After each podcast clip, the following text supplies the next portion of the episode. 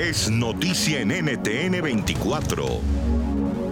Hola, soy Gustavo Alegret y hoy en Cuestión de Poder hablamos con el profesor de Historia del Arte de la Universidad de Nueva York, Pepe Carmel, sobre el proceso de revisión de productos culturales del pasado con criterios de hoy.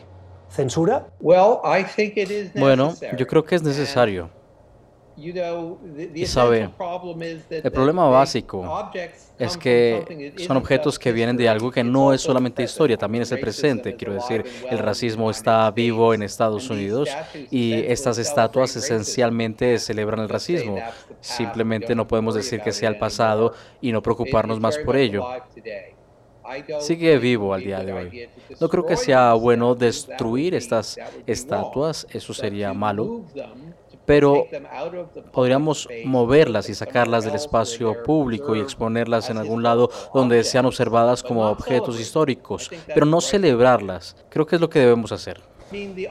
Quiero decir, la comparación obvia es con los años 60, finales de los años 60, cuando hubo grandes protestas contra los museos, hubo protestas contra la forma en la que los museos ignoraban a los artistas afroestadounidenses, hubo protestas contra la forma en la que los museos veían implícitamente el apoyo a la guerra de Vietnam y los museos se dieron un poco, quizá no mucho, pero un poco.